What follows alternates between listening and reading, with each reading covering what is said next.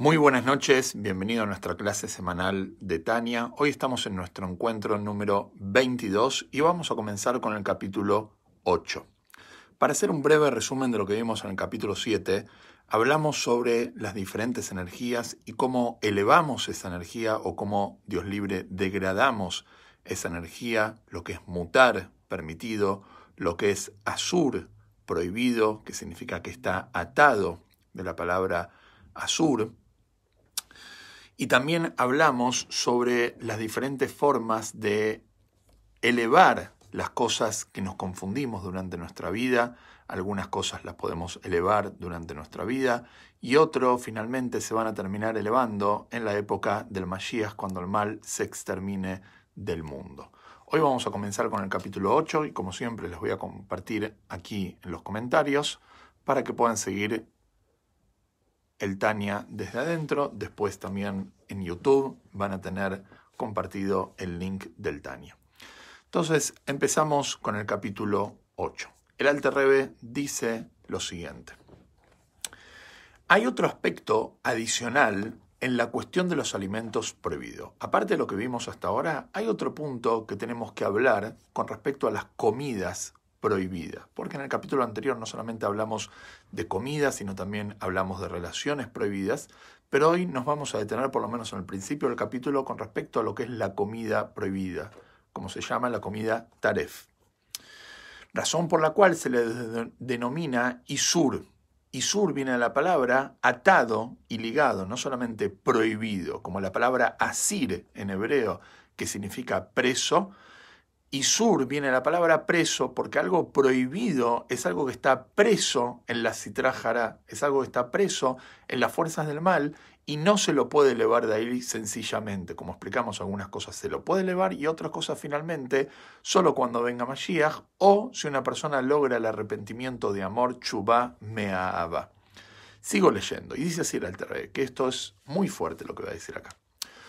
Lo voy a explicar desde afuera. Supongamos una situación donde una persona, un yehudí, va a comer a un restaurante y es un restaurante kasher, obviamente, porque si no fuera callar, él no iría a comer a ese lugar. Y en el restaurante le sirven comida pensando de que esa comida es callar, pero por algunas circunstancias esa comida no era callar. Quizás al restaurante le llegó sin saberlo, no importa cómo llegó en la práctica esa comida que no es callar, pero esta persona comió comida no callar sin saberlo. ¿Qué pasa con esta persona?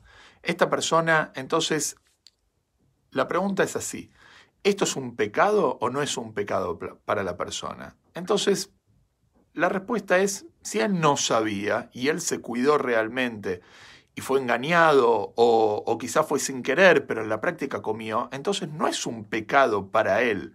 Sin embargo, lo que él comió, en la práctica lo comió.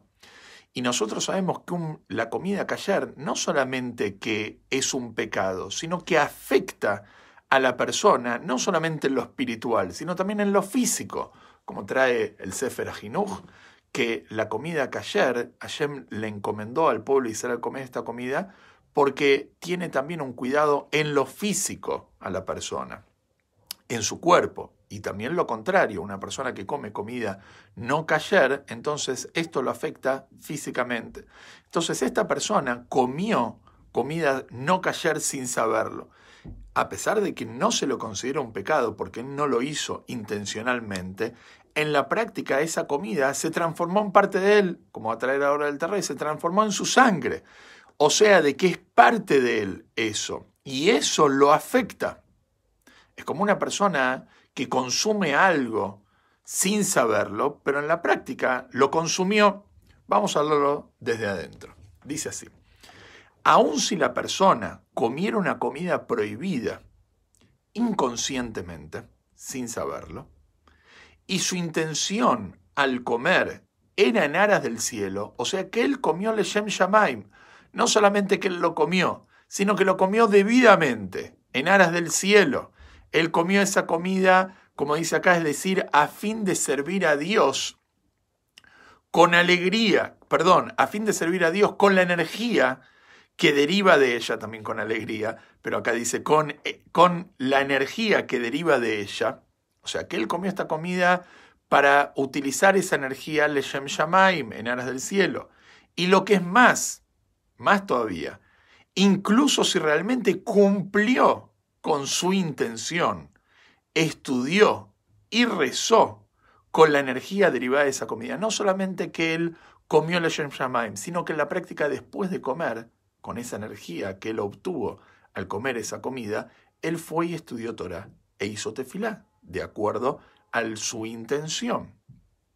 Miren lo que dice el Alter La vitalidad contenida en ella, la vitalidad de esta energía que él obtuvo al comer algo no cayer, no asciende ni se inviste en las palabras de Torah y plegaria. No se elevan. No hay forma de elevarlas. Por más que le hayas puesto la mejor intención, por más que en la práctica hayas hecho una mitzvah, y la mitzvah es una mitzvah, porque el estudio de la Torah que hiciste es estudio de Torah, y la mitzvah que hiciste es una mitzvah. Pero en la práctica, por cuanto que el origen era algo prohibido, esa energía no es elevable. Ni se inviste en las palabras de Torah y plegaria producida con esa vitalidad, como ocurre con los alimentos permitidos, que se llaman heter porque esa vitalidad se mantiene cautiva en poder de la citrájara de las tres clipot impuras. Esa comida está atada a las clipot impuras y no hay forma de elevarlas por más de que lo hayas hecho para cumplir una mitzvah y con la intención de cumplir una mitzvah. Es así, aun si se tratara de una comida prohibida por prohibición rabínica. Bueno, uno podría haber dicho, esto se refiere cuando uno come algo taref, que es de la Torá. Pero si es algo taref, algo prohibido por instauración rabínica, entonces uno diría, bueno, ahí, si uno no lo sabía, es elevable. Viene el Alter y te dice, no, tampoco es elevable.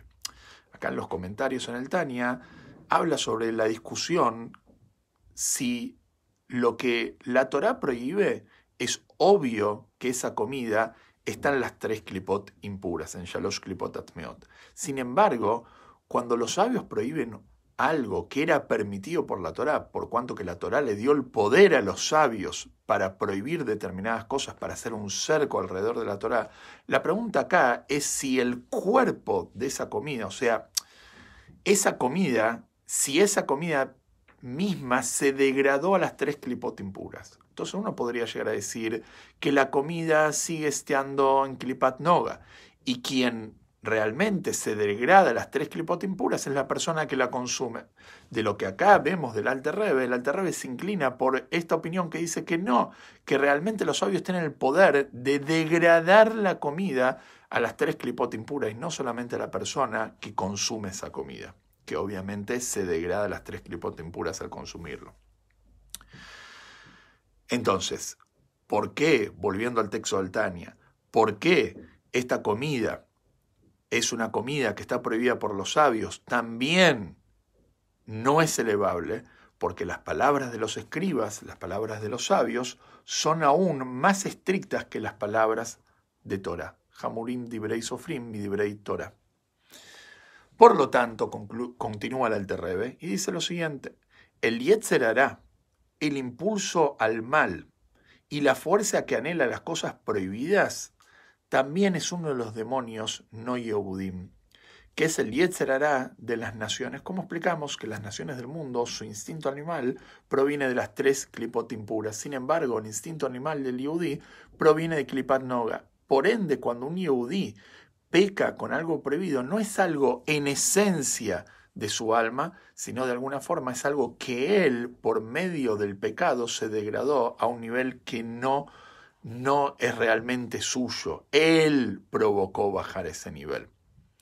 Y esto es lo grave de una persona que constantemente está, de alguna forma, comiendo comidas permitidas o haciendo actos permitidos, pero no con intención del cielo. Por cuanto que esa persona crea un hábito en eso que está comiendo y lo hace por el placer, finalmente la persona termina cayendo en cosas prohibidas y se degrada al nivel de las tres clipot impuras.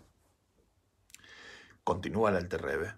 Pero el impulso al mal y la fuerza que anhela cosas permisibles, incluso cuando se hacen solo para satisfacer el anhelo personal, vamos a decir, acá no estamos hablando de algo prohibido, que comió algo prohibido. Acá estamos hablando de que la persona comió algo permitido, algo cayer, como se dice, lemeadrin, pero que él lo hizo por el placer personal, no leshem shamaim, es uno de los demonios judíos, es uno, vamos a decir, el Yetzerara Yehudi porque la vitalidad de una cosa permitida puede, finalmente, revertirse a santidad, como se ha explicado previamente en el capítulo anterior. Sin embargo, antes de haberse revertido a santidad, antes de que esto que él comió por el placer, que era cayer, pero él lo comió por el placer, antes de que se revierte a santidad, es citra, ajará y clipa y aún después, aunque la persona después hizo teshuva, o que la persona logró utilizar esta energía Leshem Shamaim, como explicamos ya en otra oportunidad, aún después, escuchen lo que dice acá, un resabio de la misma permanece unido al cuerpo, queda marca en el cuerpo. Como trajimos el ejemplo de una persona que escribe en una hoja con un lápiz y lo borra, a pesar de que el vamos a decir, el papel quedó blanco, la marca queda. Lo mismo con una persona. Cuando una persona come algo taref, sin duda de que eso le provocó un daño, no solamente espiritual, sino también físico. Pero a una persona que come algo cayer, pero él lo come no con intención de en aras del cielo, o sea, para cumplir con su misión en el mundo, sino que él lo come simplemente por el placer de la comida. Entonces, aun cuando él eleva esta comida finalmente, porque era elevable, era mutar, aún así queda un resabio de esta comida, de ese daño, queda esa marca en el cuerpo. Ya que cada elemento de comida y bebida que uno ingiere se vuelve inmediatamente sangre y carne de su carne. Cuando una persona consume algo, entonces esto se vuelve parte de la persona como sabemos que una persona que consume un animal, que es un animal de una conducta agresiva, entonces esa conducta se transfiere a la persona. A eso se debe, dice el Tania, que el cuerpo deba someterse a lo que se llama el purgatorio de la tumba. ¿Qué es el purgatorio de la tumba? Entonces está explicado en los libros que cuando una persona se va de este mundo, entonces lo primero que sucede es un juicio que se llama el juicio de la tumba, el purgatorio de la tumba. En pocas palabras, para no entrar en detalle, es como un sacudón que le dan a la persona para limpiarlo de esos errores que cometió en vida, esos errores sencillos, como vamos a ver, que errores más grandes que no alcanza con el purgatorio de la tumba. Entonces, para limpiarlo de alguna forma, entonces lo sacuden, como está traído en los libros, que le preguntan cuál es su nombre y la persona no se acuerda cuál es su nombre.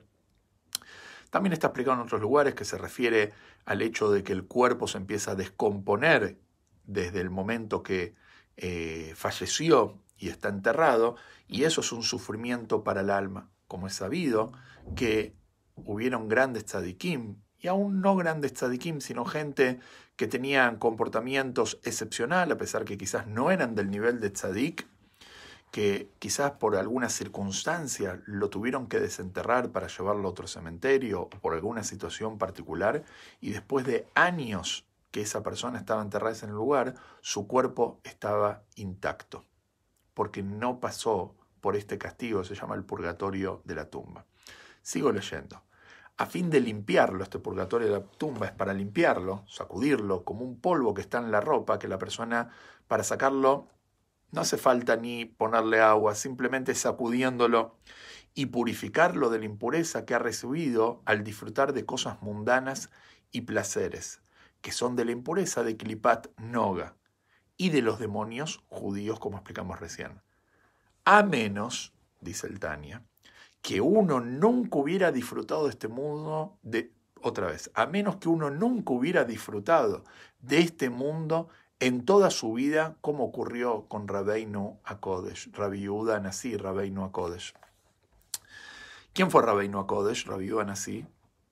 Fue una persona que vivió unos 200 años después, aproximadamente, de la destrucción del Beit HaMikdash, más o menos unos 250 años de la era común.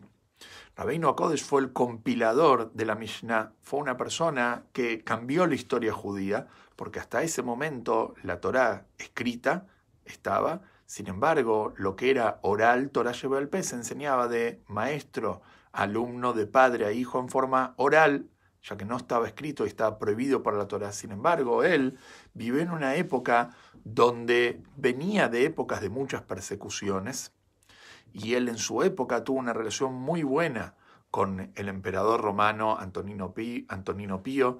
Entonces, él dijo, es una oportunidad para que la Torá no sea olvidada de Israel, entonces él tomó esta responsabilidad de escribir todas las enseñanzas orales en lo que se llama la Mishnah. Y en la práctica eso es lo que se llama parte del Talmud. El Talmud está compuesto por lo que es la Mishnah y su explicación, la Gemara, que fue muchos siglos después por Rabina y Rabashi.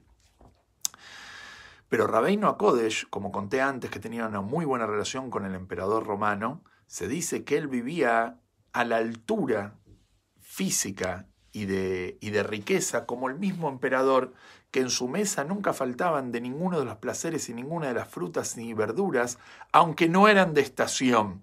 ¿no? Recordemos que en esa época no existía refrigeración, entonces lo que no era de estación era prácticamente imposible conseguirlo. Sin embargo, Rabbeinu Kodesh, Rabbi Anasí, tenía estas frutas, frutas y verduras sobre su mesa.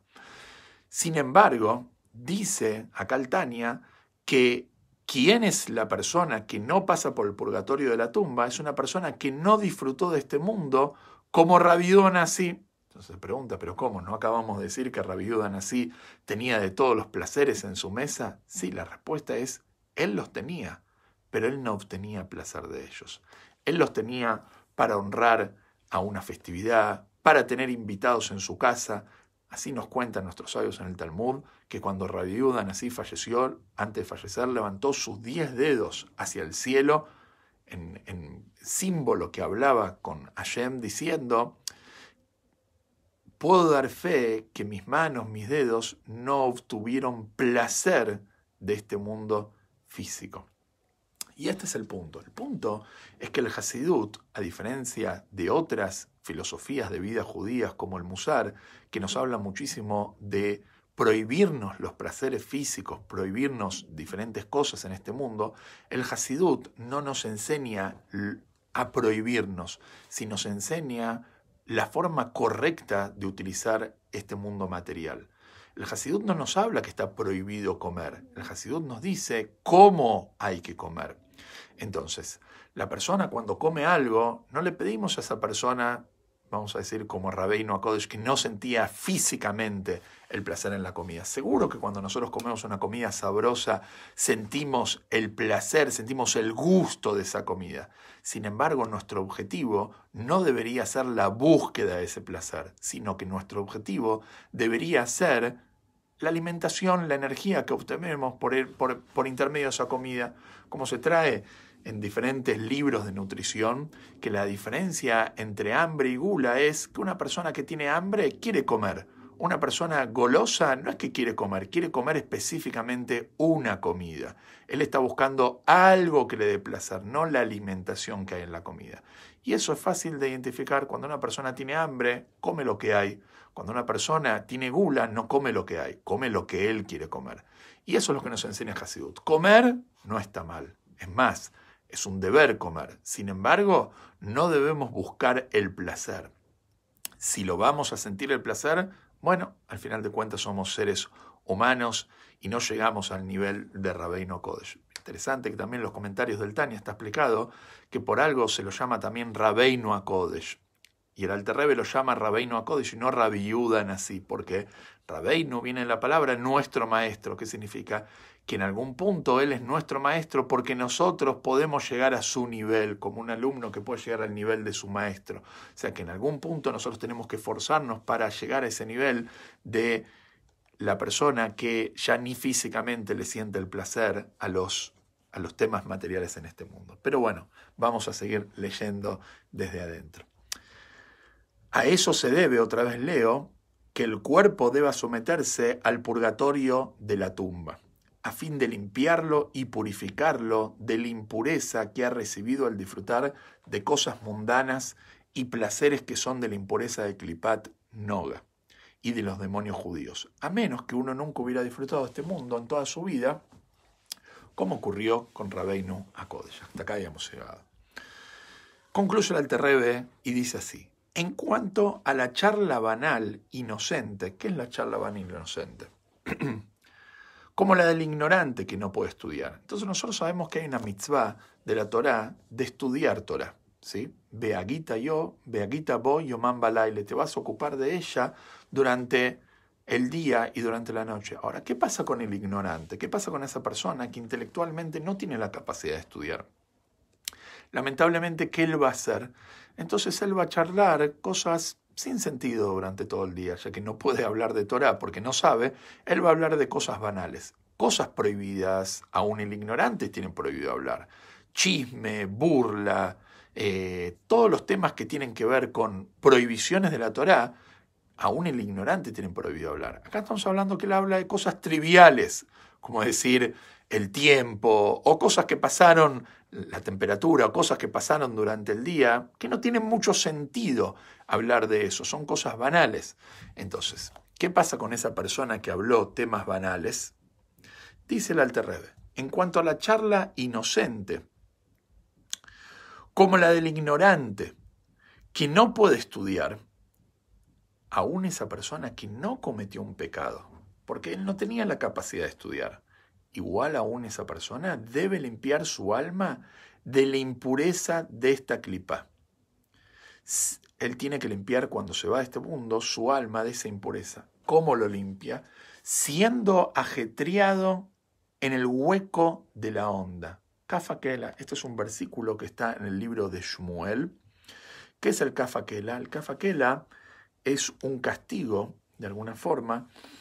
Cuando la persona se va de este mundo, se dice que para limpiarla no alcanza con el purgatorio de la tumba porque la mancha está más impregnada a su alma, entonces lo tienen que lanzar de un lado del mundo al otro lado del mundo, o se dice de Israel, afuera de Israel, o que le muestran lo que él hizo en su vida, los errores que él hizo, y le muestran la verdad de lo que tendría que haber hecho. Y esto es un sufrimiento muy fuerte para el alma. ¿Por qué? Porque se da cuenta de la verdad y se da cuenta que lo tendría que haber hecho y que fue un tonto y no lo hizo.